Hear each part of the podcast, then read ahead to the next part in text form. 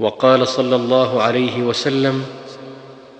ان لله ملائكه سياحين في الارض يبلغوني من امه السلام